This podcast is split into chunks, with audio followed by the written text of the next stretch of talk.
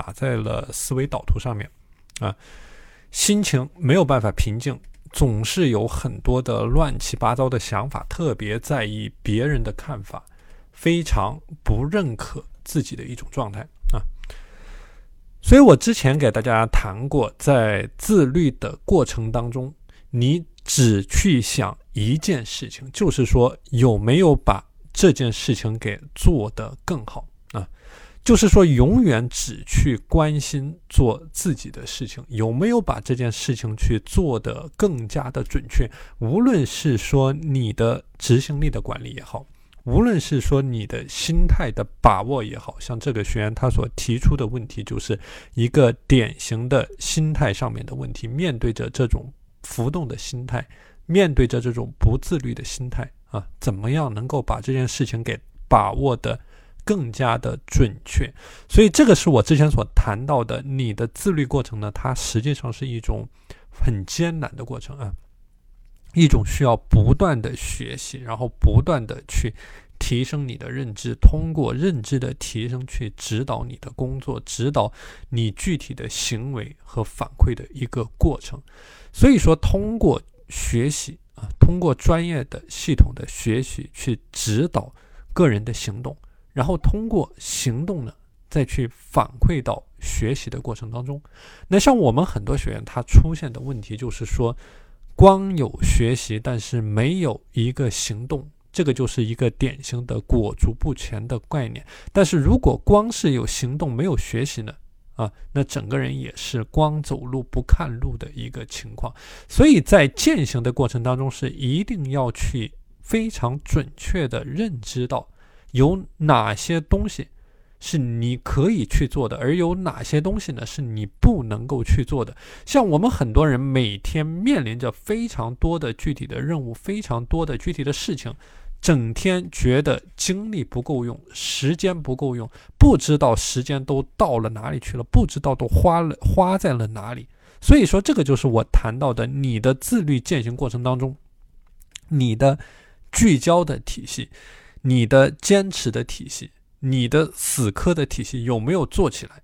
啊，有没有做起来？聚焦的体系它是可以去系统打造的，通过减少一切没有用的动作。产值低的动作、低效能的动作啊，都是可以打造的。所以，这个聚焦体系它的本质就是说，聚焦在你手头的事情上面，聚焦在你手上干的具体的事情上面。那像这位学员他提出的问题就是情绪的失控啊，在意别人对他的看法，自己没有信心，每天非常多的杂念，整个人心静不下来。这个就是一个典型的没有做好他的聚焦的体系，没有做好专注力管控的体系，没有聚焦在手头做的具体的事情上面啊。所以这个是我谈到的，在时间管理的过程当中，一定是在某一个具体的点上面去反复的坚持，反复的死磕，反复的聚焦。啊，反复的聚焦。那么，我们就具体的来谈一下，针对于这个学员的问题，在自律践行的过程当中，应该怎么样去做，去保持你个人的心态的平衡。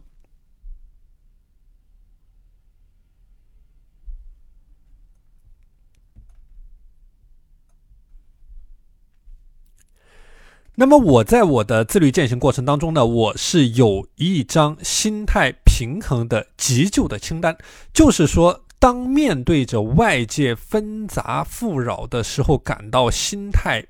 失控的时候，感到身心俱疲的时候，这个时候我会去调出我自己的清单的事件。然后在上面去反复的践行，去平心静气，去平静的做，去保持这种自律的平稳的状态。所以说这一张平稳心态的工作清单呢，能够很好的帮助我。当我心不静，当我浮躁，当我焦虑的时候，我就会来回的去践行这上面的一个具体的事件。所以今天的内容呢，我就会系统的来给大家分享一下，在我的这张清单上面，我究竟是。怎么样去做的？我做的哪些事件能够帮助我去保持一个良好的心态，能够帮助我去保持这种平稳的心态？那么大家在践行的过程当中呢，也可以参照着我这样的思路，比如说这张清单上面有你觉得能够适宜于你践行的点，或者说你可以发挥你的聪明才智，结合着我的这张清单去思考一下，有哪些是你可以引用，或者说在你践行过程当中适合于你。的点，然后加以利用、加以优化、加以吸收啊，更好的运用在你每天的践行过程当中。OK，那我们就具体的来说一下啊，这张清单上面有哪些具体可以去做的事情。